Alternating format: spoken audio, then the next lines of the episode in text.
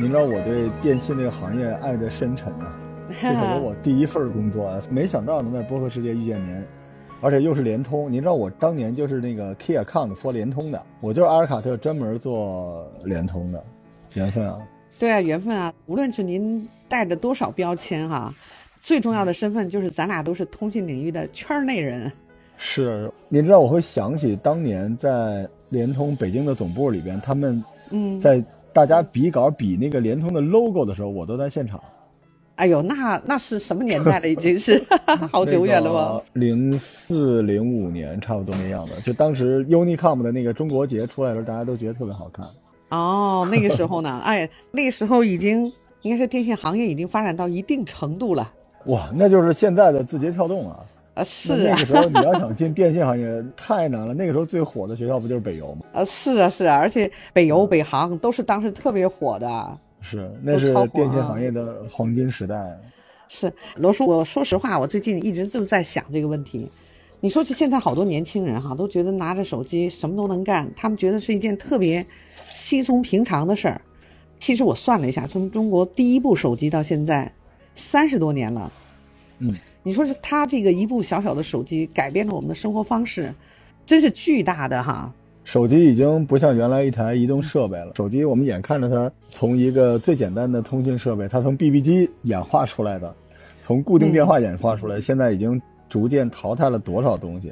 到现在，手机比电脑还要重要，把所有的这种人机交互、人和互联网和移动互联网所有东西打包在一起，整合在手机里面。所以，手机早就不是一个工具了，手机就是生活呀。对呀，现在大家就觉得生活，但是它怎么演进的呢？其实咱俩是圈里人，很多人很骄傲，因为我们见证了手机成为现在这个样子，一步一步见证到现在。啊，真的是，我也最近在想这个问题，在回忆哈。我突然想起，当时我是学文学的，啊，我就一文青儿，我真的第一份工作开始就是在电子通信这个行业，就混在这个圈里。后来我就是说想跟您做这个节目的时候，我突然回忆起来，才想起来，咱俩在这个领域其实一直是未来以来的这个领域。是的，它就是最前端的一个行业。那个时候，就我们现在聊互联网，聊这些互联网的大公司，什么包括 BAT 可能已经过气了，现在已经是字节。甚至元宇宙的时代了，但是你再往回倒，其实电信这个行业它开启的不仅仅是手机通讯，它还开启了互联网。移动互联网是互联网真正的加速剂，对吧？对，那个时候手机不断的变化，其实我们大家谁也不用拨号，那时候都用手机能够上网，整个把那个世界都点亮了。所以其实我们经历的不仅仅是通讯，经历了整个中国的互联网的大时代的演进。我觉得就是眼看着这些公司就比新浪什么的要值钱。那个我大学临毕业的时候，当时说能去新浪不得了，但是要说能去中国电信、中国移动、中国联通，天哪，那得是又得有本事，还得有关系才能进去。那个时候那个公司可不是现在大家想象那样的。是啊，那时候关键得有关系才能进去。哎，你用过寻呼吗？你应该没用过吧？你用过，我怎么没用过？那时候豆腐啊，摩托罗拉、汉显。哎，邰正宵还唱了一歌呢，《心要让你听见》。人家是那谁呀？那个八几年才有的。嗯，你那时候得多小啊？啊 不，我们用的不是最早的，我们那时候那个啊后代的了，已经是两千零几年了，我记得那是我的第一个呼机，两千年差不多。两千年差不多。上上中学。嗯，好像是上中学哦哦，对，那我就往前倒一倒哈，倒一最早的。我记得我们家在大院咱俩不都是大院的吗？嗯，我们家大概八几年装的固定电话，嚯，六位数吧？啊，八八八八六六六。因为我是大院里，它是有总机，然后是要转分机，往外转啊。当时人家别的同学家没有电话，就没什么电话，人家得去那个公共电话去给我打电话，就放假的时候。因为不是同学不是聊天嘛，就瞎聊，人家那个总机老是偷偷的，他那有拔插嘛，我能听到，就有人插入进来，就偷听我们对话。那时候是一新鲜事儿，对，特新鲜。那时候也小，那个时候我是比较早，不是说有，我是见到寻呼机是比较早的，九十年代初。你那时候用的都是中文机了吧？对，中文机，摩托嘛，就是摩托罗拉，当时汉显大方块。我那个时候最早看的那个是数字机。你知道数字是什么感觉吗？就是一人拿一个小本儿，然后呢 叫密码本儿，就是人哎家一呼你，写一个什么幺零幺幺四二，您得拿那小本儿，就像特务一样。三七幺幺二五零，就通过那本儿，还有一些常用的一些暗号啊对对你都对对知道它什么意思，对吧？对对，你得去查。我现在想那个幺零幺就是姓李的，我姓安就是幺四二，就这俩记得，别的都不记得了。好怀念啊！你说，哎呀，，就是啊，那时候真的是一个对个暗号。八十年代哈，我觉得这个跟寻呼机最般配的一个东西，就是那个史上第一部大哥大。大哥大，我后来看了很多片子，其实我们那时候都小，哪玩过大哥大呀？后来看了很多电影，你还记得吗？那些大佬们，尤其 香港那些片儿，对，对，然后咔嚓桌上放一个那个大哥大，那就是一身份象征。对，那东西我见过，我们家有做生意的哥哥、哦拿过来那有在我们家显摆，那巨大个儿，然后那个一公斤以上，贼沉，对，我记得很清楚。所以那时候那个大哥大，人家就是奢侈品，就是身份，就是嗯自带的凶器。可是您想过吗？那个年代就是极其有钱的人用大哥大啊，他兜里再别一 BB 机，然后随时随地能打电话过去。这说明什么呢？这说明即时通讯在当年是一个多么奢侈的事情，太奢侈了，真的是。然后对吧？走到哪儿都嗯能联系别人，这件事情现在咱们都觉得太理所当然了。现在还有人说我要退网，不想让你找到我。你想想看，九十年代初那个时候，如果你能够有一个大哥大，让别人随时随地能找到你，那是一个多么奢侈的事情啊！太奢侈了，那个时候真的，我们看到以后，说实话哈，我从来没有梦想成真，就说哎，我哪天有一个手机。我那时候小，就仰望人家，就觉得那是他的生活方式，好像跟我们没什么关系啊，那感觉。嗯，那时候两万多块钱，对，两万多块钱，嗯，那时候那个国贸的房子是一百多块钱一平米。哦，一百多块钱，你想，两万块钱的手机是一什么概念？两万块钱在，呃，九零年、九一年、九二年那时候叫万元户。对如果你，们家是万元户，这个不得了了，你们家将来是不是要变坏啊？你们家可以考虑出国了，都已经。对嗯就是这么夸张。真的是花两万块钱买一手机，所以那时候老百姓看起来其实就觉得那是一个奢侈品，是一个就是我们不可能过上那样的生活的那种对对对感觉。那就是两极分化了，就那条线就是红线，对吧？对你拿着一个大哥大往那一放，我天呐，不行了已经。我们最多别一 呼机，是吧？我记得特清楚，我们班还有别那个假呼机的，啊、呼机只会滴滴滴响，但上面没有字儿。我每次都假装拿着那个出去，但哇，你有一呼机，就特牛哈，这都是很身份的那种，很时尚的那种象征哈。好怀念啊那时代。那个其实大哥大就是一 G 的时代，对，一 G 的时代肯定要聊一 G 到五 G 的演进啊，很多人都不知道 G 是什么，就是 generation 一代一代一代，对吧？对对可能说一 G 比较好听啊，那就是一 G，那就是摩托罗拉当时，对吧？对，中国最早的应该我记得八七年吧，八六年有那么一个，对，那时候大概，呃，一般的老百姓我记得特清楚，我之前做了一个别的调查，就是八七年的时候，中国人的平均年收入，一个人的平均年收入是三千，年收入是哦，3000年收入三对千，，然后一个家庭呢，它一般是这么算的，就差不多乘以一点七单人，就是这个家里边工作量最大的那个人，然后乘以一点七，因为那个年代双职工比较多，嗯。然后嗯，女性的赚的少点，所以就是说一年你的收入是五千块钱，一个大哥大是四年的收入啊！我跟大家说一下，这是一什么概念？就是你现在再不济你一年的年收入，再差不差这一个 一个家庭一年年收入十几万没问题吧？这是一个六十多万的玩意儿，哦，真的，哎呦，你这么一类比，挺吓人的，这是。就怕数据横着比啊！所以啊它为什么叫大哥大？他能不是大哥大吗？这就相当于一个迈巴赫。绝对是太奢侈嗯了，太奢侈了。主要是那种生活方式，我说实话，那个年代的人可能都没有去奢望，但是这个时间就在流逝了。我觉得这个摩托罗拉其实还是很有 标志性的，它就带着我们就进入了这个第二代哈二 G 的时，代了，二就已 G 经二 G 啊就是来到了我的时代。啊，对你的时代了。哎呀，因为这个是一 G 的标准就是美国嘛，对吧？对摩托美国，然后二 G 是美国和欧洲，二 G 已经有高通了，当时还是以美国为领先的。然后嗯二 G 就好玩了，它就有数据传输了，啊所对以我记得当时是九点六到十四点四 KB 吧。它最厉害的就是它有了短信，哎呀，那短信太牛了！我们那时候还小，您记得那个八八年，出了那个三三八六，对，CC DOS，道士，咱俩这是一个老年 disco 的节目，各位儿孙们好好听。就想当年是吧？他说那个九零年那时候有了四八六，我记得你知道吗？我第一次上网，你知道是什么时候吗？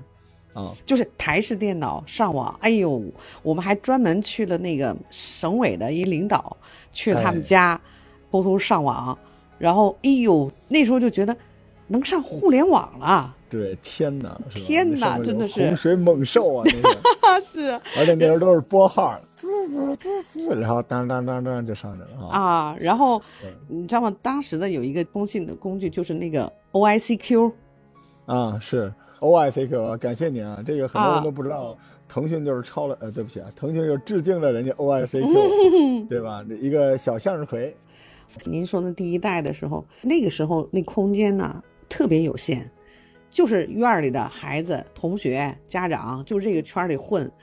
然后到了二级的时候，突然觉得偷偷上那个 QQ 啊，我觉得哎呦，怎么有个陌生人就可以那么聊天了呢？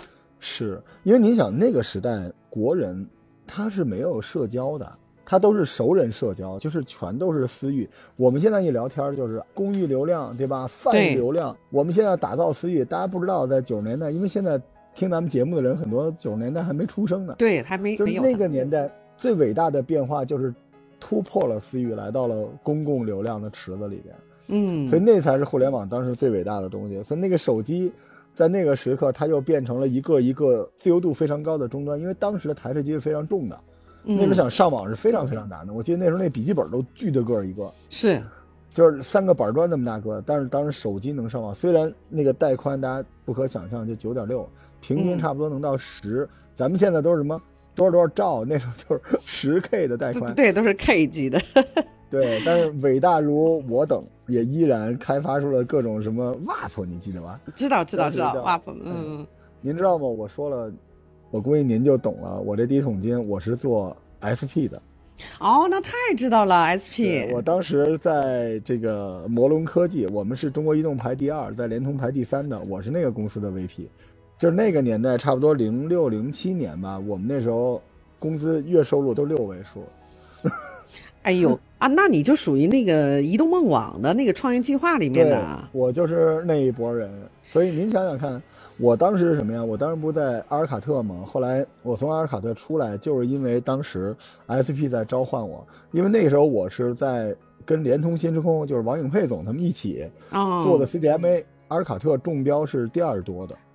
所以那个时候我就跟中兴、华为就一天到晚在厮杀嘛。那时候最大的肯定是摩托，嗯，然后第二是我们阿尔卡特，第三是北电，后边就这样。所以其实我到现在为止，我跟华为，我每次看到这个 logo 的时候，我还是有一点点的，呃，那个时候就是电信那个行业就是这样的，您知道就是大风大浪嘛，然后那个收入巨高，有的人手里拿了一大堆那个请柬，有的人车后备箱就全都是钱，所以那个时候我们做 SP 真是不少赚钱。我记得那时候叫 WAP。没错，就是 WAP，然后嗯彩信啊，然后还有那个呃 IVR，对吧？语音啊，语音的，对，哎呦，这这这太熟了，太熟了 不是你要不跟我聊，你都不会说这个词儿都。那可不是嘛！我就刚才说的这词儿，我都觉得啊，我都觉得我年轻了一岁啊！手机报，然后彩铃等等的。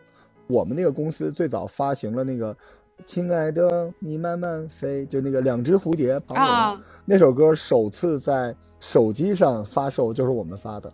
啊，你可以花三块钱听这首歌，然后那首歌大概我们呃两个月卖了两个多亿。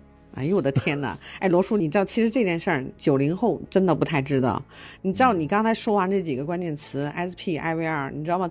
在我心中，你就是中国移动互联网的大佬，对，心中有惊雷吧？真的真的就是那时候，哎呀，那太惊艳了。太赚钱了！我跟你说，到时候缺德到什么地步？就比如说咱们录一节目，你好，请问你想知道我是谁吗？你说想知道，好，一块钱扣掉。啊，对对对对对，点了 一下，我不想告诉你，你能红火我吗？你说可以，啪，一块钱扣掉，就是这个。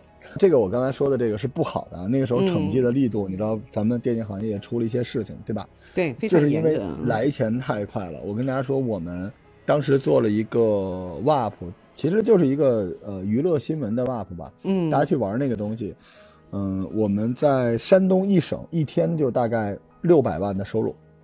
哎呀，你知道那个时候啊，就是你刚才说的，一 G 完了以后，二 G，尤其您这个移动互联网，真的是中国的移动互联网一产生了，那老百姓突然就觉得，你知道人性是这样的，都爱玩儿，它是人类的天性，它就是认识世界和融入世界的一种方式，就是玩儿。我跟您说一个特别可怕的数据，就当年我们开会是不带这些互联网大佬玩的。对吧？咱们那时候移动、联通开那会，那个新浪啊、搜狐什么的都只能在底下坐着。咱们是骨干网的建设者，我们说跑什么就跑什么，主流他们得过来比稿来，对不对？您记得有很多故事，张朝阳说：“我想要两根带宽，是吧？” 然后对对对，批他。对，雅虎都是底下。那个时候他们是什么？是咱们的供应商，咱们才是那个时代的主人，那个世界的建设者。当时开会的时候，我记得特别清楚。就我所在的这家公司，比如说有一条业务线是跟音乐有关的，这个业务线一年的收入是九个亿，但是我们看了一下这个数据，其中有八个亿全是四五线小镇的没什么钱的青年，因为你能看得出来他买的手机业务套餐，这就说明即时通讯、移动互联网上的这些增值业务，其实就是来自于互联网的这些业务，因为这些小镇青年他甚至都没有电脑可以上网，对这些人有多么的重要。他其实没有多少钱，但是他其实是我们最重要的消费者。到了两 G，越来越凸显即时通讯，人和人之间打破那个壁垒，能够互相连接上，而且好的内容在人与人之间传递有多么多么重要。哎呀，特别重要，而且呢特别珍贵，而且很多年轻人在那个年代里，就是突然间很有梦想，突然间觉得这个世界离外面的世界特别特别近。所以创业大潮就来了嘛。那个时候其实。互联网的创业潮，很多门户网站，您记得当时什么泡泡网、空中网什么的？哎呦，那很多网站太太那什么了，对吧？太有名了。内核，嗯，其实是手机的 BBS，它的内核都不完全是。咱们现在一聊都 H 五 H 五，因为特别有意思。咱们现在整个互联网的演进，它的第一实现的那个标本是用户通过手机看，而不再是通过电脑屏幕来看，不是门户化。其实，在两 G 的时候已经有这个端倪了，当然有好多好公司啊。那时候真的特别多。那是哪年？我想想，差不多就是到两千零七年、零八年，就奥运会之前这一波，手机上网都算两 G 哈。对，都算两 G。手机也变化很快。其实当时您说手机变化快，我就想起来就是二零零七年，乔布斯。哎呀，对。哎呀，那就是颠覆型的这种应用。到今时今日，除了诺基亚之外，没有任何人可以跟苹果说它是原创，因为整个苹果树立的标准，一个。扁的板儿底下有一触钮，上面一个屏，手动触碰，按钮在两侧。但只有诺基亚，但诺基亚的辉煌也就是在那个时候走到了它的巅峰。哎，您记得您第一部手机叫什么吗？哎呀，你这么一说，哎，我记得我应该是是摩托呢，还是诺基亚呢？摩托是不是有一个九九八？嗯，然后那挺贵的，好吧？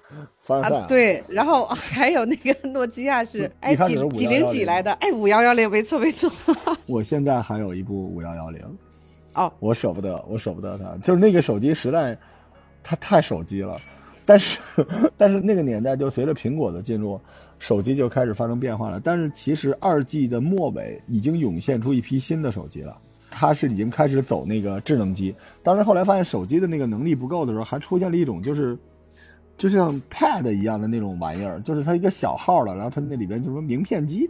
您记得吗？有那么一种玩意儿，它有点像个小型的智能机，它能存储点东西，存储点照片什么之类的。那因为那个东西就是一个手机化的一个小电脑啊。当时二 G 的末尾已经开始有这东西，所以你说那时候哈，我一回想起来，就是想的那个当时您说那个苹果手机，您是赚了中国移动互联网第一桶金哈，你是那时候的土豪哈。然后真的后来到了二零零七年，苹果出来以后，其实它苹果是重新定义了移动互联网的。是的，是的。所以你看，咱俩原来是主流牛的要死的人，这世界上没有咱运营商，那世界怎么办呢？对。但是苹果出来了，那个感觉就会不一样了。苹果出来后，它有一个 OTT 的那个概念，嗯，它是说这个网络和业务分离的模式。是。然后发现我不需要我们了。很重要的一个点就是，其实苹果它的长相就是一个浏览器。所以内容为王的时代就来临了，而运营商或者说这个骨干网建设者，其实差就差在内容的生产这上面。是，我觉得当时就是很多传统的互联网本身已经被移动互联网打的不行了，但是从苹果这块开始，内容为王的时代又重新出来的时候，很多传统的门户的互联网又占据了先机，对吧？那时候移动、嗯，联通，咱们不都有做一些阅读基地呀，做点什么这些那些，都想自己组织素材。但是后来这些素材的生产者发现，还是门户靠谱。嗯，因为那个时候手机反而是它的流量等等这些是受限的，所以好的内容供应者纷纷投向了咱们那时候叫传统互联网产业，投向了那些门户，所以咱们的内容一下子就不够了。是啊，所以当时我想，后来不知道一直到现在哈、一直说是运营商是不是沦为了那个管道？其实就是在二零零七年出了苹果机以后，就是您刚才说的，就是这个时候内容和你的通道、通路、网络之间就开始产生了分离。当时其实最后还做了一些挣扎吧，叫虚拟运营商，您记得吗？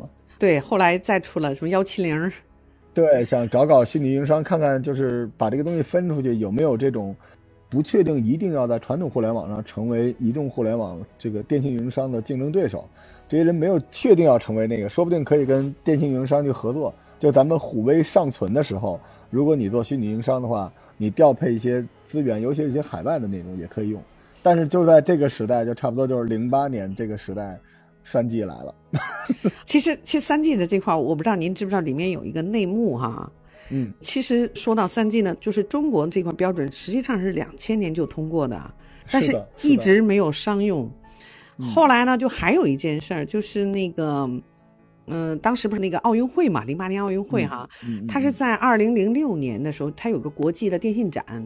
后来咱们国家这个官方就说：“哎呀，我这个奥运会我一定能用上三 G。”结果呢，第三件事儿出现了，就是我们那个中国联通、中国网通融合重组，就电信行业大融合、大重组，就是在二零零八年的下半年。就是这件事儿，就导致的是说，二零零八年并没有发三 G 牌照，然而它标准又出来了，就有个时间差。所以这个你也不能说是特别大的遗憾吧。但是其实当时是三代移动标准，就三 G 其实是 TD、SCDMA 和 WCDMA 和 CDMA 两千是三个国际标准啊。但中国也算是登堂入室了，已经不像前两代陪跑了。这一代其实制定标准的就是美国、欧盟和中国嘛。可以再补充一个，就是日本，嗯日本的这块儿它是最早三 G 商用的，我还为了这事还去了趟日本 NTT Docomo，啊，对对对，没错，还去了 NTT 嗯，然后去参观。实际上我们当时参观完那是比较早期啊，二零零四年左右，然后我们去学习的时候还觉得，哎呀，太先进了，都不知道什么时候能赶上。日本的那个三 G 的覆盖程度比美国高多了。嗯，嗯，到处都在用三 G。当时我记得那时候，我还跟着中国联通的领导去考察过一次日本的 Docomo，去对，做三 G 的东西。那个时候日本的那个手机，它的那个长相，包括它里面的娱乐性，已经完全是超出了手机本身的东西了。是我们当时都觉得挺难想象的，就是怎么可以三 G 变成这个样子呢？哈，嗯嗯，因为一 G、二 G，说实话，它就是人和人之间打电话嘛，就没想到这三 G 可以这么多应用。但其实三 G 时代最要命的就是苹果的三 GS，那个 iPhone 上市了，这个苹果系统在这个时候基本上就是呃主流天下霸主了嘛。因为其实这个时代，诺基亚的那个塞班已经全线向下了。当然，他们跟微软有一些特别扯的一些事情，他走错了一步路。但这个时候，Google 的那个安卓也开始上了，在北美那边。嗯，所以等于其实苹果虽然它的各方面是比较领先的，但是苹果也不是没有竞争对手的。还有您记得黑莓，我记得黑莓，对对对，对很多商务的人都觉得应该用黑莓，不是用苹果的。是他觉得安全。更娱乐性。对对对对对。嗯但现在大家看的这个手机的长相，基本上就是三 G 时代，就是零八年奥运会那一年的基因，没有特别大的变化，超薄、超大屏幕、巨型，底下有一按钮，然后两侧有几个按钮。到现在为止，这个东西彻底杀死了之前的巨人诺基亚和摩托，对吧？诺基亚做的东西是立方体，而摩托做的都是那种流线型的东西。其实这两个基本上都被干掉了，但是干掉他们的不是设计，干掉他们的是 iPhone 的这个乔布斯的那个野望，他认为互联网时代到来了，所以你需要的不是一个奇奇怪怪的装置，而是一个浏览器。互联网时代定义了手机的未来，手机的发展，在那个时候。所以是 iPhone 是最契合那个移动互联网新时代的到来的。你知道我们有一个特别得天独厚的一个优势吗？尤其是在那个三 G，当时联通不是拿了一个最好的一个三 G 的一个一个应用吗？然后因为当时谁也没用三 G 哈，然后我们就要做那什么呀，做什么流程穿越呀，做服务标准呐。然后你知道吗？我每一年都发一部这个 iPhone 的手机，呃呃，凡尔赛哈，凡尔赛一下。然后零零九年就是三，iPhone 三，后来就一年一部。然后那时候因为你要测试啊，你也不知道它是啥，你怎么卖呀？所以就必须去研究，所以那个时候很爽。三 G 时代关键网速啊，五百一十二啊。那咱们刚才说了，两 G 的时候是十，现在已经变成五百一十二 K 了，就差不多提升了快五十倍啊。实际上也提升了大概三十多倍。所以那个时刻已经不是所有传统的网站把它手机化，而是大家彻底的进入了手机的世界。就淘宝应该好好感谢这个东西，对吧？微博、淘宝。这些东西都是靠移动过程中，然后用碎片时间组织起来的东西。而且您看，其实当年新浪最火的那个东西叫博客，它微博化，对，也是因为人可以充分利用碎片时间，在碎片时间里边完成这个事情。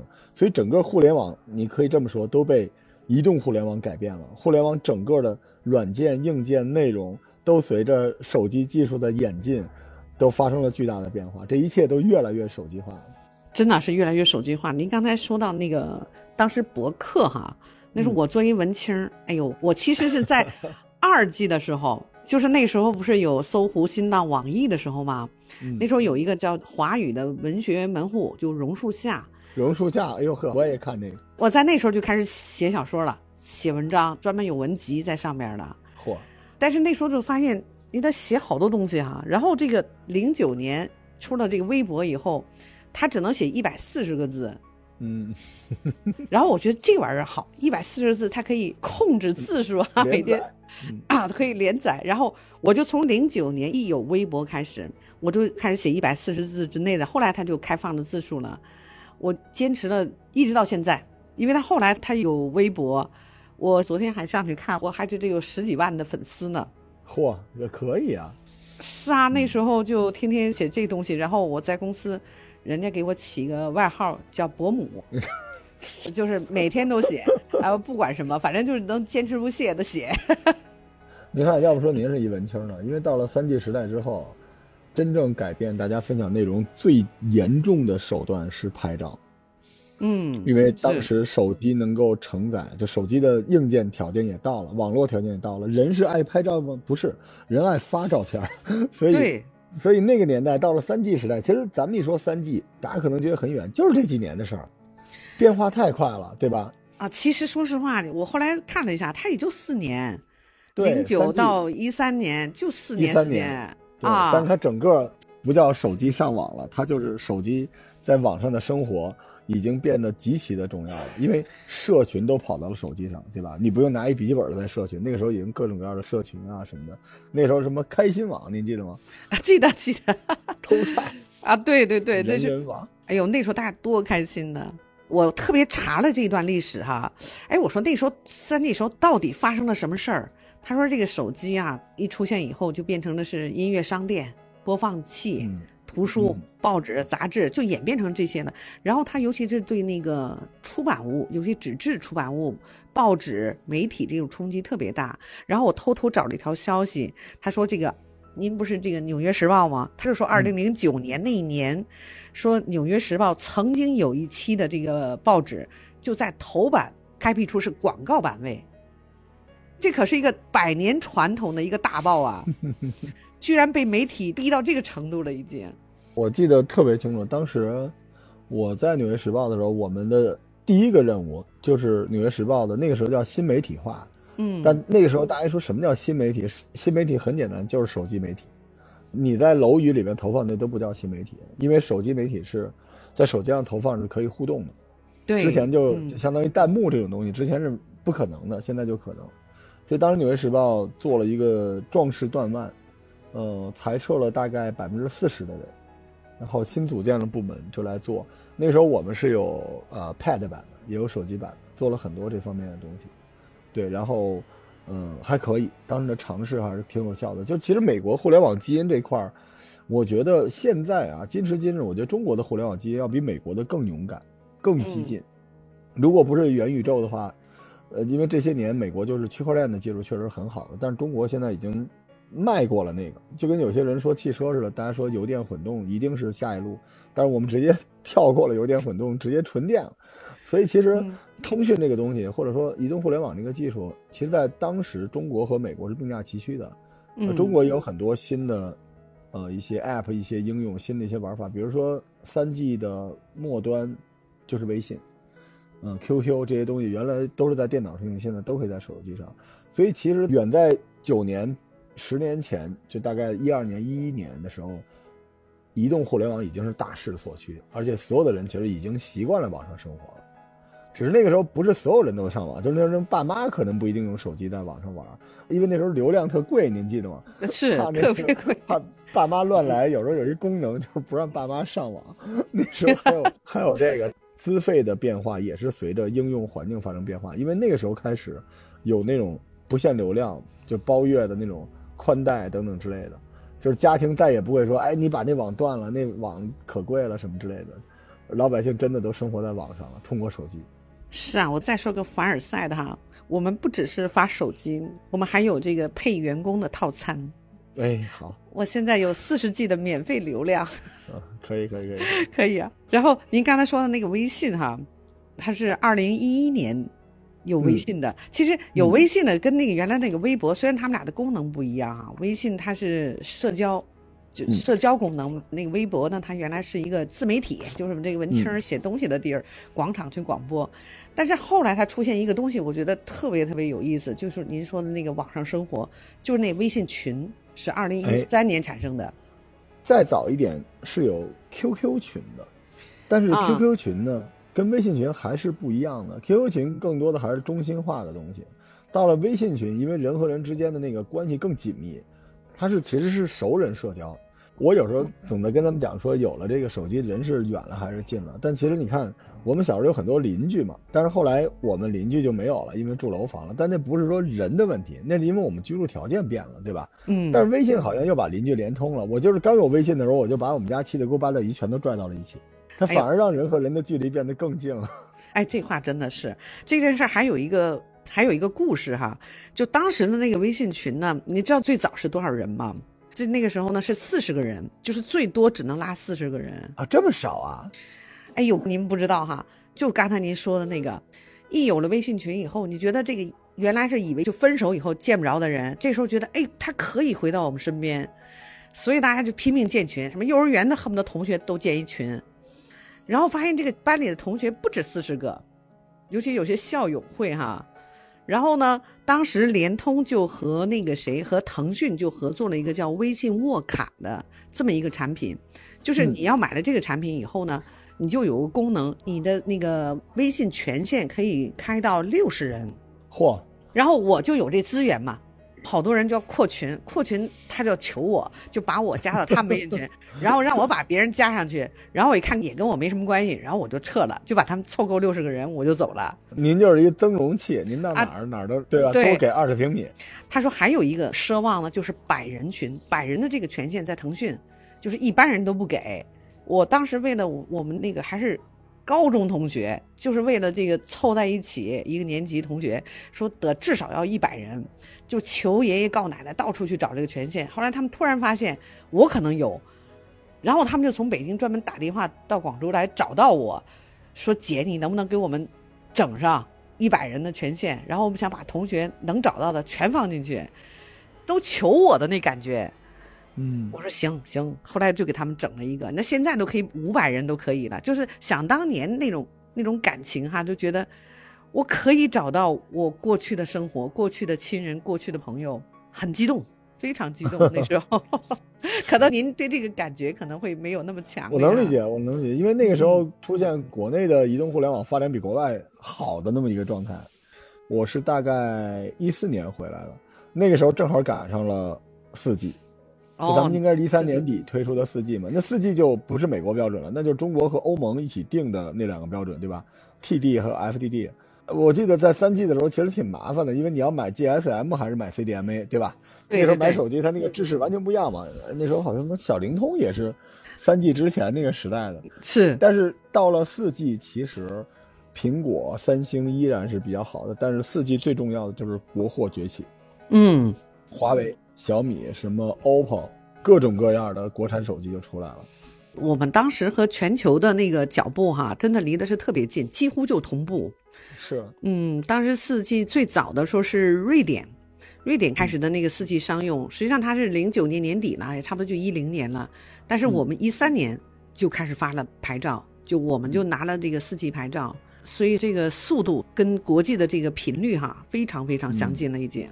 对，下载的速度也太可怕了，已经不是简单的多少多少 K 的问题了，是基本是，都能到十兆的下载，而且四 G 的时候资费就有那种不限量的了。哎呀，所以您刚才说这个特别对，就当时移动通信哈，咱俩应该在这圈内就知道，它是有两大定律的。第一个定律就是不是说中国，就是全球的这个移动通信的技术，大概十年左右吧，就是一个迭代。是十年一迭代，嗯，基本十年迭代。但是第二个呢，它还有一个那个通信技术的演进，就是叫基数代是颠覆型的，就像一三五、一三五 G。然后呢，偶数代呢是增强，就像第二代、第四代属于增强型的。所以这个四 G 其实它它的革命不是颠覆性，它就是在那个技术上，就是您说那网速，它是用了一个新的技术，叫频率复用技术和那个扩频技术，它主要就是降价、提速，不贵快，然后把老的那些硬件设备，什么直放站什么的，再再利用一次。啊，对对对对，就是这意思。然后就像您说那个终端，突然间大家觉得又快了，然后又便宜了，然后中国国货又崛起，然后突然觉得四 G 就是像中国人的 天下了这种感觉。没错，没错，因为当时视频的 APP 就是那个时候出来的嘛，优酷等等之类的一大波，因为你流量便宜了，对吧？一个就是带宽足够，一个就是资费足够便宜，那一下子就起来了。而且其实到了四 G，移动支付也成为了潮流，移动支付就是中国一个巨大无比的前进啊，这比现在欧美世界望尘莫及。移动支付当时是啊，也是四 G 时代，我就觉得这个手机哈，其实它就是人的这种需求和欲望的一个释放的一个特别明显的一个表征的东西，一个载物，一个承载的东西哈。我记得特别清楚，当时一一年吧，我在美国参加了一个会，当时人就在讲这个，当时是美国的这些信用卡准备在移动互联网上做一些事情，呃，但是那个时候就有中国的代表就说我们未来就可以直接用手机进行支付，然后美国说不可能，说你们中国连信用体系都没建立起来，他说在一个没有信用卡体系的国家。你想象一下，他直接用手机付费是不可能的。然后我当时也没想那么多，两年之后，中国已经所有的地方都是手机支付了。这件事情老外都傻了。这个东西我觉得太可怕了，对于世界来说都是那种最顶级的一个暴击。你回来的时候可能都不太适应了，打一车回家让你支付，你说我拿现金不收不收了，而且到了四 G 出现了那个字儿叫刷，就是大家对说什么刷抖音、刷朋友圈、刷微博，什么叫刷？刷的意思就是不刷白不刷，不计成本，因为没有成本，随便海量的资讯。我的天呀，那时候我都觉得不可思议。那时候你出门就带一手机，那时候我记得特清楚，我刚回来跟大家开会，我说你你怎么就带一手机来？他说都行，带一手机足够了。对呀、足够了，笔记也行，录音也行，怎么地都行了，已经是什。什么都行。嗯而且其实说一句国货吧，因为我是苹果粉儿，但是国货在手机上的表现也是颠覆了我对于国货的认知。就是很多这种国产的手机是很好的，是真的很好。就是它至少证明中国人是一个能工巧匠的国度，他想做的东西虽然可能创造性差点。但要是在别人的基础上再去打磨，让它更人性化、更怎么着，绝对没有问题的。那时候也想不到华为现在这手机都这样了哈。对，人都折叠手机了，五 G 都折叠了，已经。是你你说那开会哈，说拿一部手机就行了。你说手机在四 G 的时候，就是现在九零后对他们来说是什么？就是电脑、电话、摄像机、录像机、电视，是吧？全是手上。看价钱就知道了。你敢想象一个手机比笔记本电脑贵吗？怎么可能呢？现在所有的这个数码终端里边最贵的就是手机，这在我小时候怎么可能呢？我记得我跟大家说几个物价吧，一 G 咱们就就相当于没参加啊，那时候两万买不起，但摩托罗拉的汉显那时候我记得是八百多块钱，嗯，贵一点的大概在一千五左右。那那时候已经非常贵了，那是一 G，那是全部的。那个年代，一个电脑那时候还寻常项目买不着笔记本，一个电脑大概都一万多块钱一个台式机，对，那三八六四八六，对吧？嗯一万多块钱啊！到了二 G 时代，二 G 就差不多就是零几年吧，两千年之后，到零八年前奥运会之前，嗯对二 G 的时间比较长，所以手机呢，它那个技术迭代没有那么快，但是手机它它的那个样式的变化还是比较多的。那二 G 嗯时代一个手机，我记得五幺幺零是一千多，那时候诺基亚有那种好一点的手机，大概三千多块钱，对吧？三四千块钱就已经算好手机了。摩托也有那种旗舰型的手机，也就是三四千块钱。然后那个年代已经有笔记本了，那个时候台式机呢，差不多，呃七八千块钱能攒机，您记得吗？那时候中国对能崛起，但那时候笔记本是一两万，对吧？手机当时是这么一个价格，然后到了三 G 时代，就是零八年奥运会之后，三 G 差不多到一二年，这四五年之间，这个时候因为苹果手机，那时候您记得还有人炒苹果手机，苹果手机可就开始破万，奔着一万去了。当然没到，就七八千块钱，但笔记本电脑在那个年代也能传了，对吧？笔记本电脑，嗯台式机呢没什么应用了，四五千块钱，笔记本电脑跌到了七八千，而手机已经跟当年最好的笔记本电脑的价格差不多了。等到了四 G 时代，那就苹果手机已经是奢侈品了，它是一种虚拟货币，对苹果动不动就破万，而笔记本电脑基本上价格在七八千了。这个东西它为什么越来越贵？因为有人买呀，嗯 就是因为市场啊。从这个也能看出来，手机已经演化成什么样，而且手机还生出一偏门儿，去进攻照相机。手机把所有六千块钱以下的这种什么微单什么的都给打的差不多了，对，吧全部干掉。整个干掉了一个行业，还干掉了什么？您就是手持摄像机，这个玩意儿当年咱拿一个索尼的多带劲，也被手机完全干掉了。这些东西再也没有了。手机还干掉了手持游戏机，你说那个 NS Switch 为什么做那么大？是你屏幕小，还不如拿手机玩呢，对吧？对呀、所以这个一部手机走天下，就是这个时候就产生了，出门啥都不用带。然后就是五 G 嘛，二零二零年就是我们现在正在使用的，虽然还不成熟啊，但是我们聊了前面这几十年，大家也知道五 G 时代是我们中国人的天下，各种应用、各种好玩的东西啊，就五 G 的估计末期大家能真的赶上元宇宙，这也不一定，对吧？真的不一定的咱们，嗯，举一个简单的例子吧，就你原来做一个电车，你车里边有一些中控，其实非常复杂，但是你后来发现，你还不如用一手机去控制它呢。就手机里边能代表的东西，可能比你这个车机还要先进的时候，你说这个世界会变成什么样子，对吧？把一手机往那车上一插，什么都有，哇，这简直是不可想象的哈。不可想象。所以跟大家说，这五 G 这一二三四五这个迭代，就是中国人的上网生活的一个迭代，它还不是一个普通的一条通道，它就是主干道。就中国人上网的这个事情，从二 G 开始，就逐渐通过我们电信运营商架构的这个网络，就是以手机为主的。所以其实我们很骄傲，我们承载了全部的这条变革的这个主通道的建设。而且罗叔，你是在每个移动互联网发展的时代里面，你居然都是弄潮儿。我基本上都赚到了一点点钱，就是现在五 G 还没没想好，因为咱们做播客这事儿四 G 就能解决，所以如果咱们要面向未来的话，咱们应该搞视频去。哎，那个罗叔，你现在是四 G 的手机还是五 G 的？我是五 G 啊，你知道我现在还是在用四 G 的手机吗？为啥不给你发了是吧？发了一个手机，然后我觉得我不需要。我们家里头装了那个 FTTR，就是全屋的千兆光纤。呵，又让您烦到了，可以。对，然后我们家突然实际的游戏一两分钟就能下载下来。第二个就是我在办公室也是这种千兆网络，哎 WiFi 无线博客那服务器架您家去行吗？行，可，这可以有，可以有，您这是一服务器级别的网络，你真是。就这么给浪费了。你看我们家的那个打印机就是云打印，我现在在外地出差啊，然后我在这个这边有个小程序，一按家里那边就自动出来，就云打印就您产生的。家装两个矿机，直接那个挖点挖矿啊，我我觉得可以有，这些可以有。就刚才为什么我我说我自己这么前沿的这个领域里面，我居然都没有特别用五 G。其实，在公司层面在做很多五 G 的应用。一般来说哈，它四 G 的这个网速已经足够让我们去什么，你说挖矿也行，干啥都行了已经。但是它五 G 它主要是面向企业、面向行业的，就是说那个万物互联，它主要是这个应用，未来会改变我们的生活。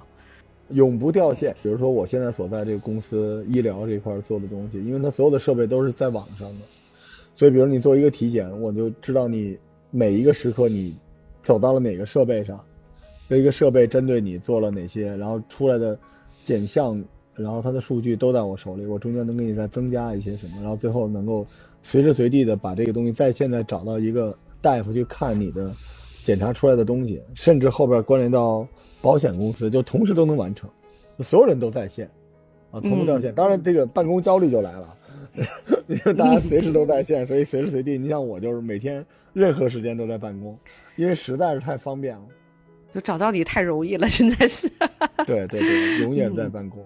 其实有件事儿呢，我也觉得挺那个，挺有意思的。你知道吗？就是这么多年哈，我们是其实一直是在电子通信这个领域，也一直在跟移动互联网最前沿的东西打交道。我觉得有两本书哈，对我影响其实挺大的。它不是什么特别高级的书，那时候可能还没您的吧。它是它是一九书是没有，就是一九七八年。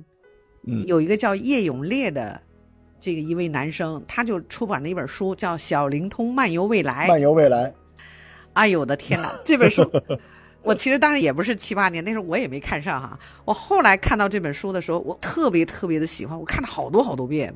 你知道吗？他当时里面说的所有的东西哈，就尤其是我们说移动互联网的一些应用，他当时都能预测出来，然后现在都成为现实了。嗯。然后第二本书呢，就是现在是二零二一年，就是距今年是二十六年前，就是九五年，比尔盖茨呢，他写了一本书叫《未来之路》。你看这本书，你就肯定特别熟了，就嗯，教材，对教材型的。然后他这本书里面，其实他就当时，你像九五年，就是咱俩说的那个，还是几 G 的时代啊？还是二 G？二 G 的时代呢？呃，一 G 其实还不是二 G 呢。就是交界的时候，一 G 二 G 交界的时候，他就说了，他说这以后这个万物互联可控可管，他能说到这个概念。他说这个未来的网络连接了计算机以后，就最终是连接万物。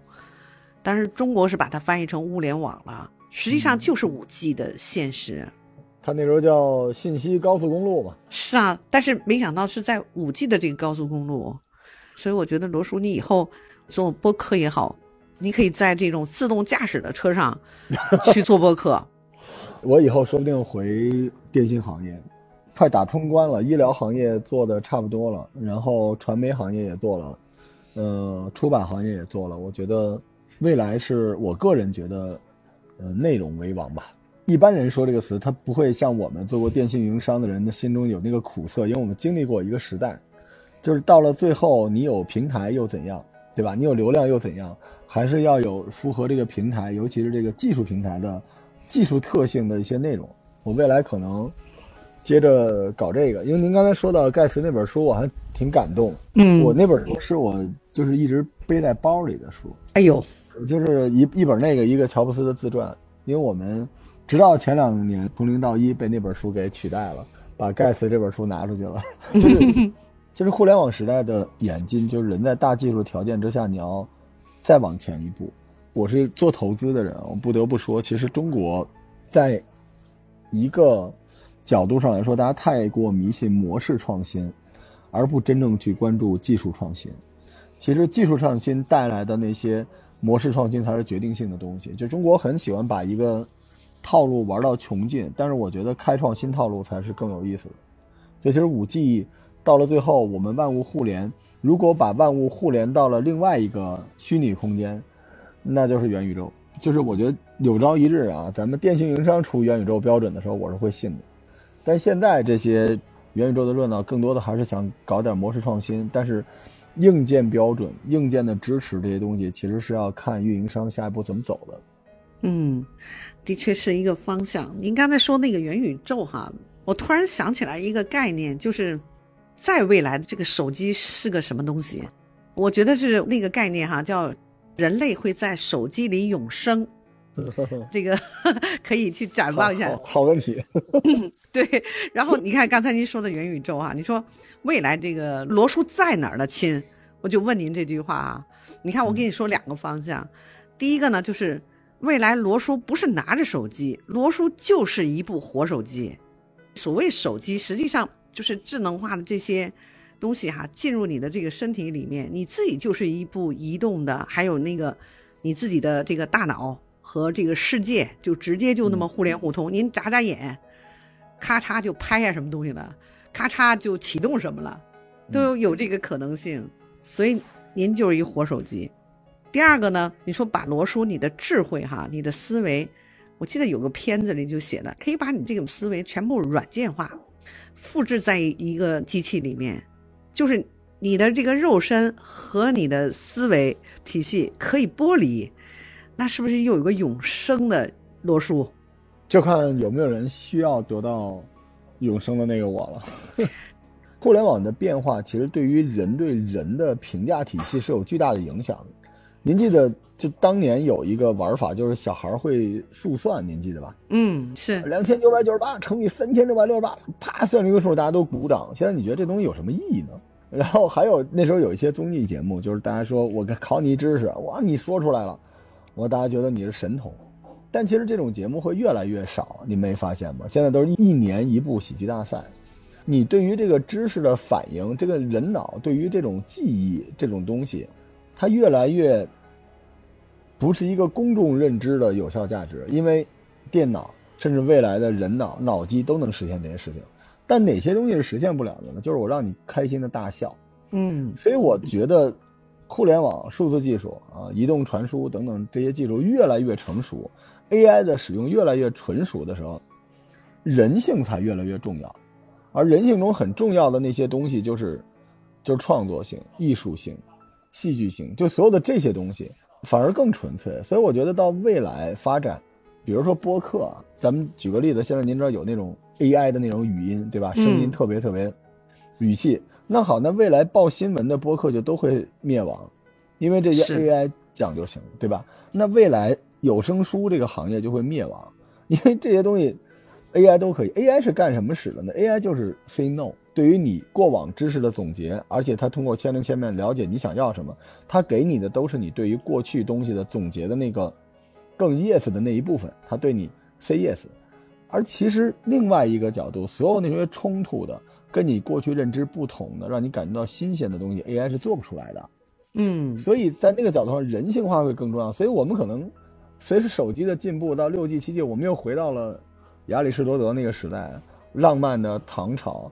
伟大的希腊，就大家那时候能提出很多对于生活不同的见解，而且更有文学性的东西，我觉得那反而是一个好东西。所以再往后就是让手机，让这种技术帮我们记住那些我们只需要记住就好的东西，然后我们自己用脑子去生发去化学，因为到那个时刻，信息和信息之间就不是物理，而是化学，对吗？因为你充分的掌握了信息，你不用为了掌握信息消耗大量的你的资源。那那个时刻，你就可以调度大量的信息去玩这东西。你想想看，我小的时候去，我小时候也写东西，我在天涯，我想写，我想写个明朝的事儿，但是我不知道那事儿是什么，我得去图书馆找。可是现在，我只要在百度上输入“明朝空格好玩的事儿”，我就能找到无数。那我在这个基础之上，我能不能写出更好玩的事情？当然可以。就跟现在很多网剧，无论是《庆余年》。对吧？无论是江夜，还是现在正火的《雪中悍刀行》，对啊，这些网剧都是什么？它就是古往今来所有的典故的缝合，就那里边所有的东西，全都是来自于过往的，在各朝各代受到欢迎的那些段子。但是如果不是互联网，不是移动互联网，不是手机，你怎么能知道呢？或者你怎么能快速的知道说，今天我有一百个唐朝的梗，我可以随时选其中二十个放在我这个仙侠剧里面？做不到。所以我觉得，呃，没有本事人会被这个东西干掉，但是有脑子的人，他反而会有更大的便利去创造那些伟大的作品。所以未来五 G 时代，嗯，我觉得对文学创作、对那种纯文学性的创作，还有那种创造性的观点是有巨大的加持的。对，所以我们说到就是一部手机走天下，怎么个走法哈？还是来自于最终还是要回归人的根本。你的那个创造性，所以科技的演进，它是一个生产力未来的这个方向。但是作为精英，像罗叔这样的精英哈，走过这个一 G 到五 G 的这个历程，不是以您为代表的。当时移动互联网，你毕竟还是鼻祖类的这个这个人物哈，对 对。所以我就想，这个技术的演进，它真的就是这种促使精英产生的这种方式，也是影响这个世界的方式。您知道我乐什么的吗？我、我突然想起，大概两千零六年，我那时候站在那个东方新天地我们那个公司的办公室里边，我的办公室里边，然后我那时候看着长安街，我就想，哇，我好有钱啊！我突然想起了那，因为因为当时很多很多小伙伴大概一个月大概三四千块钱就觉得很好了，但那时候我们已经六位数的收入，就是因为移动互联网，所以我们就是对它充满了感恩。如果不是这个的话，而且我们也亲身感受到了信息的好的内容加上好的渠道，会产生多么大的商业价值，太可怕了。是啊，所以归根到底还是科技的演进哈，影响着我们的这个生活方式，影响着我们的商业模式，也影响着人类的未来呀。嗯，哎呀，真好玩儿！我突然间一回顾这段历史，觉得心潮澎湃的。哎，罗叔，你看我们这个谈了从一 G 到五 G 的这种历程，包括对未来哈元宇宙，咱都期待了。那您说这个手机带给我们人类的是亲密呢？是越来越亲密呢，还是越来越疏离了？呃，这是一个好像网上吵了很久的一个话题，但是他们是用手机吵的，嗯，对对，所以这一切无关乎任何一个技术革命对人性的影响，还是人性在那个时代，嗯、随着他感受到的压力，他获得的机会，所以有所不同吧。我觉得，比如说我举个简单例子，就是原本更远的人肯定会被拉近。嗯，而原本近一点的人可能会变远。但是有一点就是，比如说很多人说咱俩坐在一起，但是你在玩手机，对吧？嗯，就觉得咱俩远了。但是那是手机的错吗？那不是手机的错呀，那是咱俩之间的问题呀。对，那也有手里拿着六个手机摆在桌上的，他可能是贴膜了，但是他就一直盯着你，想听你说话，所以只能证明手机上传来的那些信息比你更有趣。你怎么办？你要变得比手机有趣，不就完了吗？如果你做不到，你不能怪手机呀。所以我觉得从某个角度上来说，技术革命一定会拉近人与人之间的距离，但这个距离不是感情。你说这对不对？对，就是您看啊，您您有没有这种经历？就哎呦，有一个老朋友好久不见了，哎呦，好想见他，但其实你是能见他的，你觉得你缺一个契机，对吧？他就在那儿，你找就能找着，但你就是不找。或者有的时候你会发现，在你的手机里边，原来叫通讯录，现在叫朋友圈里沉睡了一个老朋友，你也觉得没什么可说的，这是手机的错吗？但是如果从另一个角度来说，起码你们两个之间还有联系吧，起码逢年过节的时候会群发一个什么东西给你，你可能内心对他说一句“嗯，你好”，我就放心了。但其实你也不愿意去联系他，所以这一切就是人和人之间情感上的距离变得稍微疏远一点，是这个时代必然的。这是因为我们每个人在网上经常需要坦诚相见，不像过去那样，因为我们的信息在网上暴露的太多了，所以人和人之间在网上反而没有咱们说的二 G、三 G 那个时代更自在，对吧？更能够信任彼此，所以这是必然的。我不觉得这是手机带来的问题，所以还是手机无罪，是吧？说真正的因由还是由我们自己，由我们自己的生活方式、自己的态度、自己的成长的历程等等相关。是，比如您看您说过那个就是老人生气的那个故事嘛？嗯，说一家子人在中秋节饭桌上，子孙都要玩手机，对吧？老年人气坏了，不不过了，呸，就走了。那能怪老年人吗？爸妈干嘛呢？对不对？爸妈让小孩不玩手机，不就完了吗？那您说这个年代叫手机，我们那年代不就是变形金刚、泥巴、花花草草不一样吗？也是在玩儿啊，对，对呀、就是你不好好吃饭，无非就是我想起来，我小时候我爸给我一奔头，打我一下，为什么呢？因为我那儿看书呢。我爸说：“好好吃饭，把书收起来。”现在就是好好吃饭，把手机收起来，这是对吧？这个不是手机的问题，这是一个教育问题，对吧？你只不过你这个年代你遇到的教育问题不一样。你想想看，这个年代都要求让小孩子出门大马路上玩去，因为我们小时候在大马路上玩，这不多扯的一个事情。我们小时候大马路上连个自行车都没有，那随便玩。现在这大马路什么样子，对吧？出门就是危险。与时俱进，不同时代是不一样的。我觉得人和人的情感要递进，与工具是无关的。就是手机当然可以吸引走你的这个人的对你的关注，也能增加这个人对你的关注，对不对？就看你怎么用手机了呀。是看你怎么样去选择哈。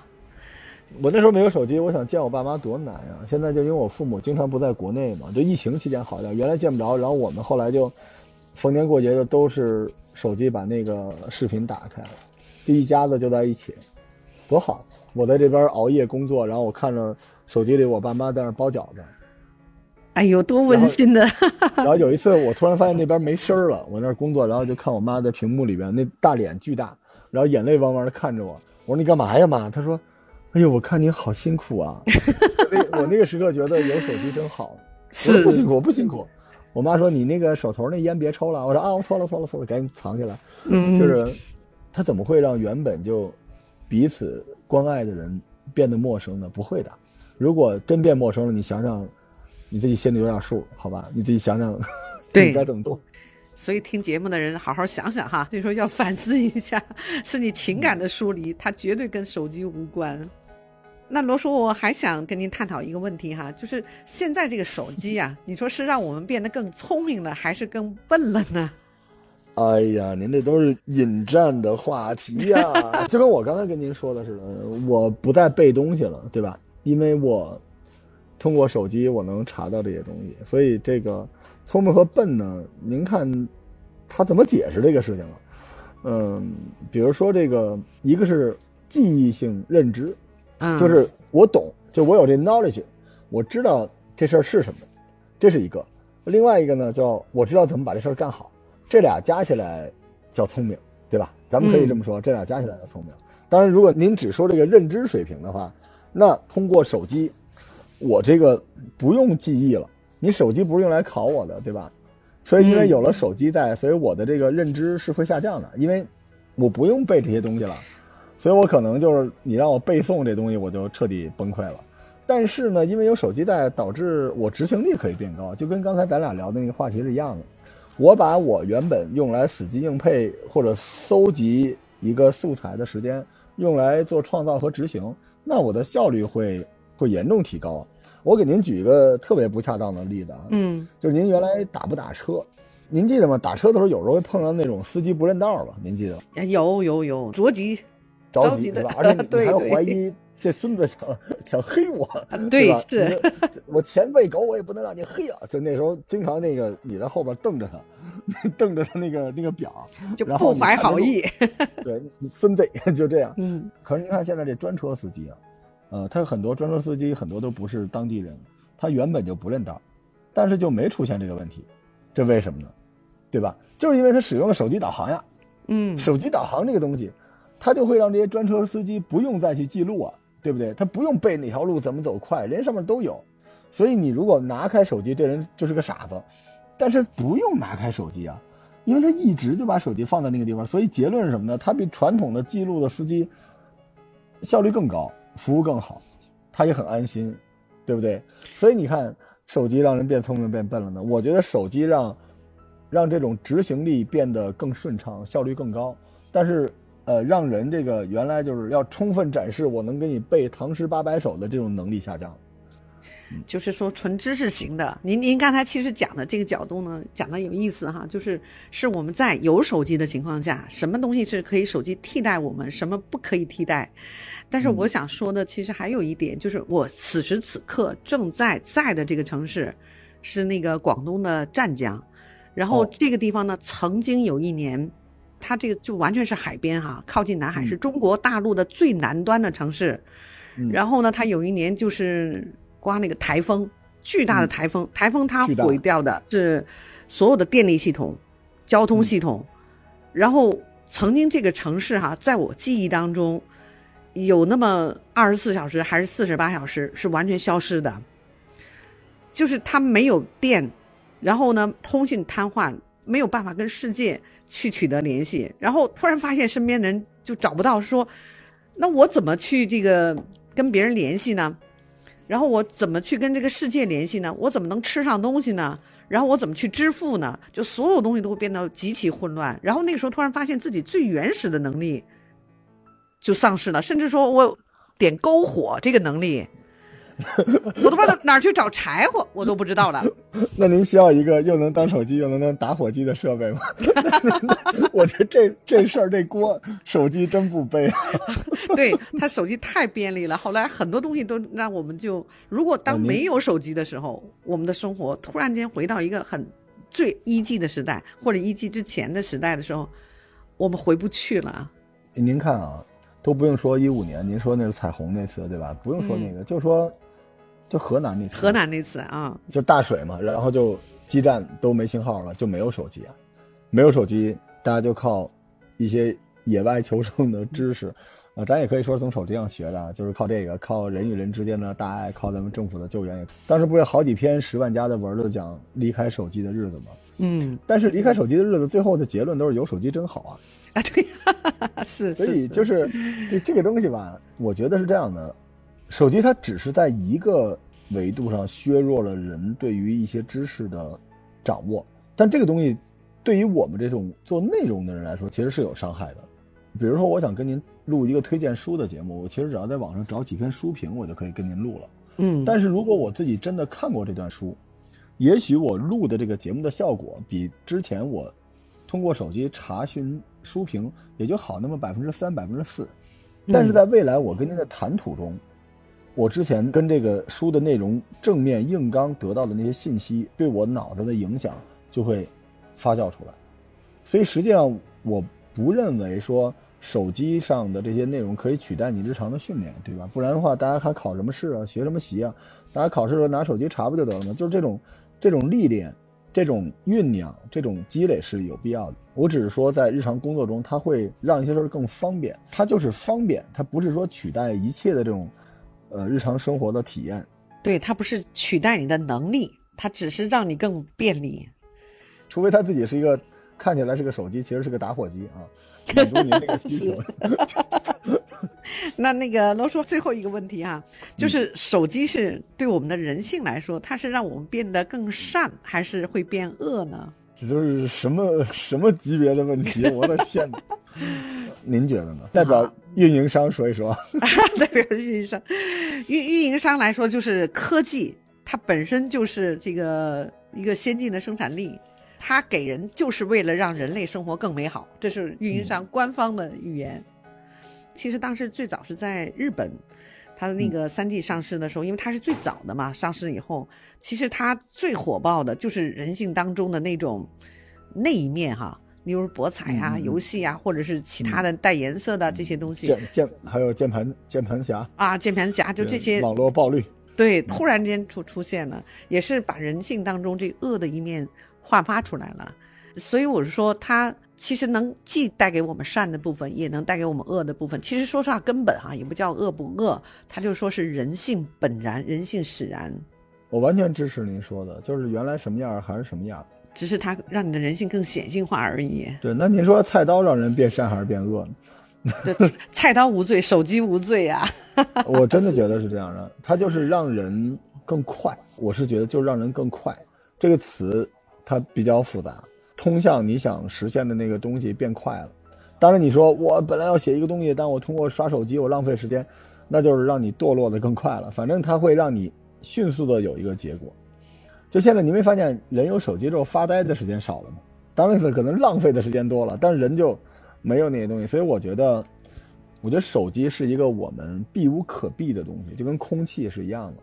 它让人变善还是变恶？全看这个人，就你手里拥有了一个新的东西的时候，你怎么使用它，那是你的问题。但我觉得到最后，就是还是它是科学，对吧？就是我们总要经历这个压力，就每一代每一代科技的变革，都会让我们觉得有可能它会把人性引向什么之类。但是走到今天，人类的这个世界，这个社会还在越来越好，那就因为有很多好的人，比如我们，对吧？有很多那种。特别认真的去生活，希望传递能量给别人，希望告诉大家这个世界是好的。有很多这种这种事情在发生，有很多平凡的不起眼的人啊，正在做很多伟大的事情，对吧？当然也有试图用手机当打火机的人啊，可以让让这个世界变得更可爱。它跟你手里的东西没关，它跟你心里的东西有关。所以我觉得，只要人和人之间的关系是稳定的，那。不管来什么东西，它都是都是会更好的。我科技的使命就是这个嘛，对吧？对，这就是科技的使命，让人类生活更美好。但是手机永远是身外之物，它是一个生命或者生活的一个载体。它以后可能就不是身外之物，它可能就是脑机了。